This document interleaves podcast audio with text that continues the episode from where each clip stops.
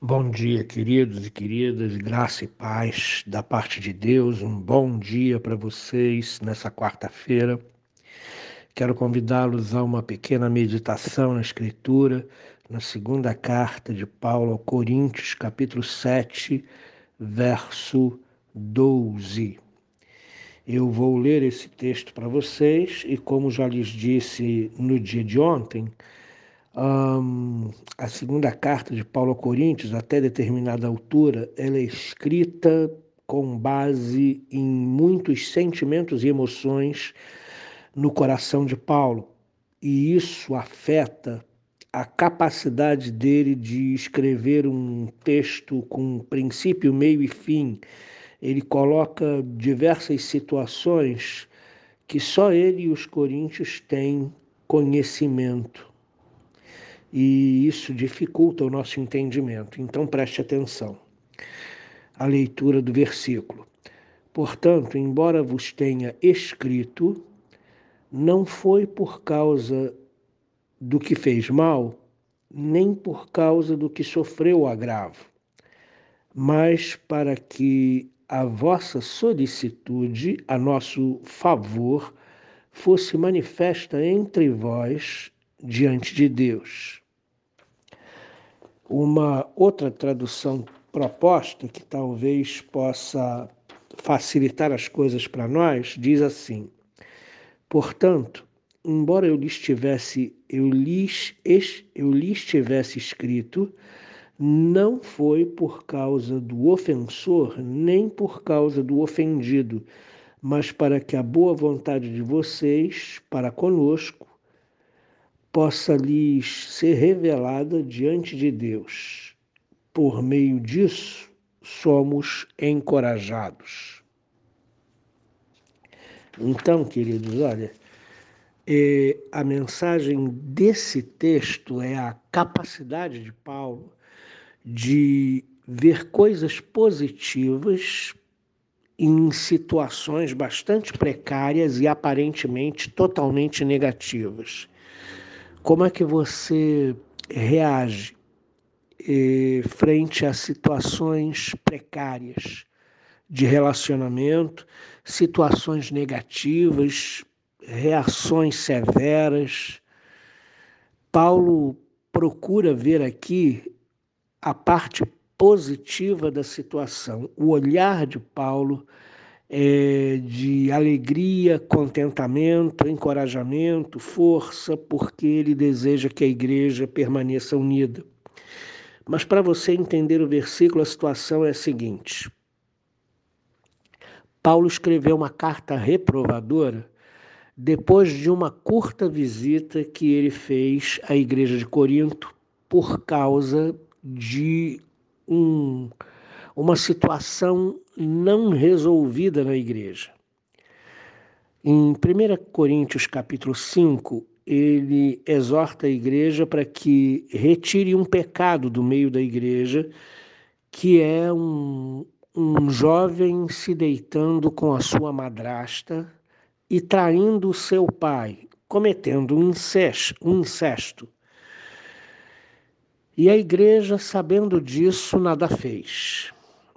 Então, como a igreja foi orientada por Paulo na primeira carta, no capítulo 5, e a igreja não fez nada, Paulo ficou profundamente irritado e foi pessoalmente tirar satisfações com a igreja porque aquele problema do pecado não foi resolvido.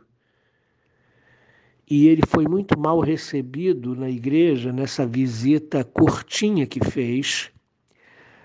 Um, o ofensor que ele diz aqui, aquele que fez mal, ele tinha é, seguidores na igreja e os seus seguidores se voltaram contra Paulo e contra a parte da igreja que entendeu a mensagem de Paulo e queria a retirada desse homem do meio da igreja.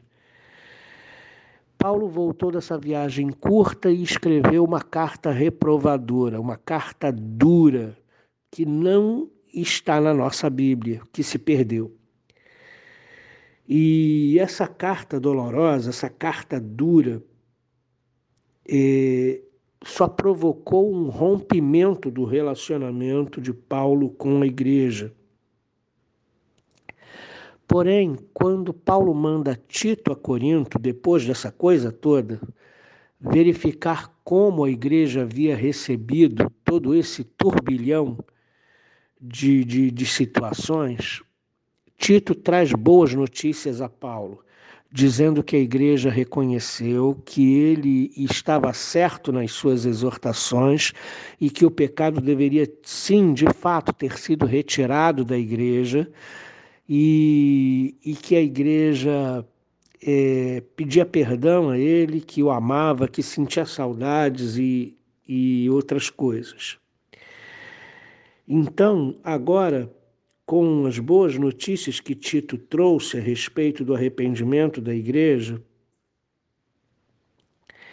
é, e o relacionamento entre a igreja e o apóstolo Paulo havia sido então retomado, e toda a ansiedade do apóstolo havia sido havia ido embora e o apóstolo estava tranquilo.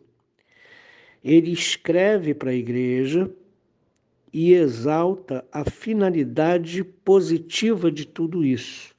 Então, daí a razão de ele dizer no texto que, embora de fato tenha escrito uma carta reprovadora, uma carta dura, com palavras duras, não foi por causa do homem que fez mal ou ofendeu a santidade de Deus dentro da igreja, e nem por causa daquele que sofreu dano, sofreu agravo, no caso, o pai dele, que foi traído, e também a parte fiel da igreja de Corinto. Mas foi para que problemas de relacionamento já existentes entre Paulo e a igreja fossem resolvidos. Então, Paulo pega uma situação precária ele pega uma situação delicada, complicada, que assim levou um racha no relacionamento dele para com a igreja e ele vê o lado positivo. Não foi por causa do que cometeu o pecado, não foi por causa do ofendido pelo pecado, mas foi para que a vossa boa vontade, a vossa solicitude a meu favor fosse revelada por Deus, fosse manifesta na presença de Deus. Então, o que, que a gente aprende aqui? A gente aprende a ter um olhar positivo, é, focar os nossos olhos nas situações positivas, mesmo em casos complicados, delicados, contrários, é, precários e etc.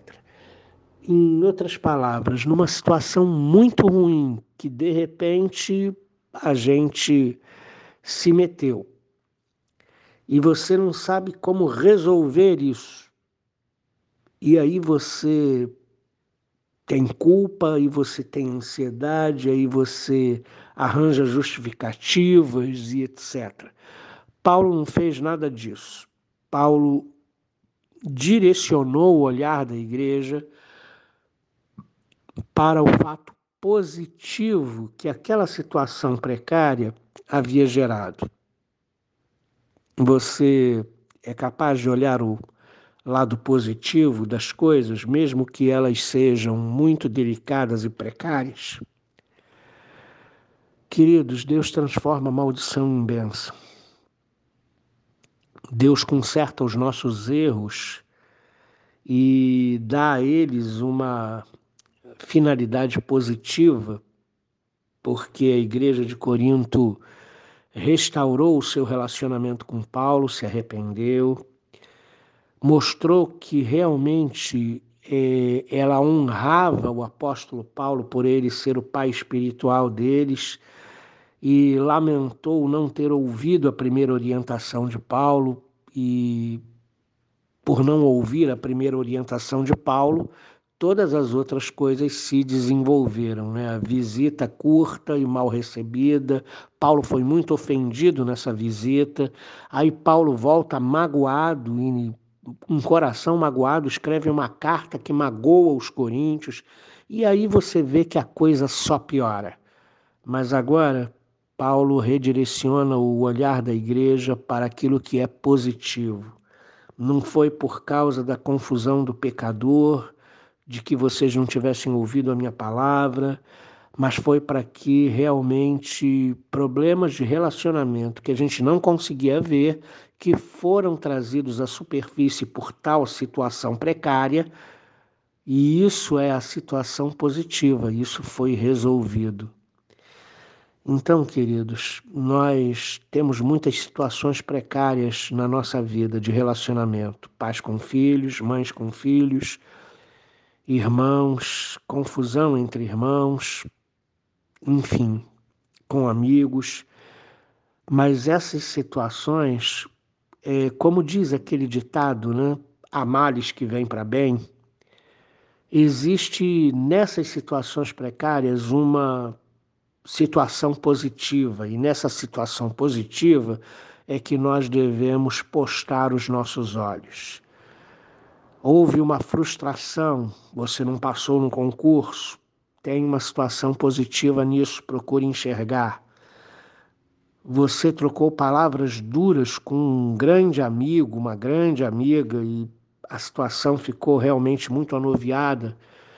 Existe uma situação positiva em tudo isso, procure focar essa situação positiva, ao invés de aumentar os efeitos da precariedade quando nós começamos a olhar todos os pontos negativos das situações, nós aumentamos o efeito da negatividade, aumentamos a mágoa, aumentamos o acirramento dos ânimos.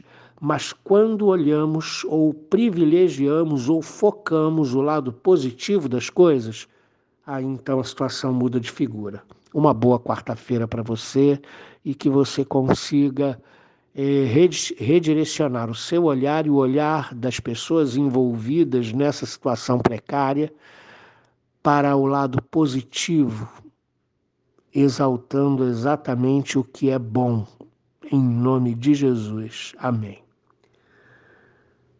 Senhor Deus, nós somos pecadores e, como pecadores, sempre olhamos para o que é pior, sempre olhamos para o que é mal, sempre desenvolvemos aquilo que é negativo. Nos ajuda, Deus querido, como pessoas arrependidas diante do Senhor, como pessoas convertidas e transformadas a olhar o que é negativo, a olhar o que é positivo e a não valorizar e nem desenvolver o que é negativo em nome de Jesus, que nós possamos é, acertar os nossos relacionamentos, que nós possamos resolver as situações precárias, colocando os nossos olhos naquilo que é positivo, em nome de Jesus. Amém.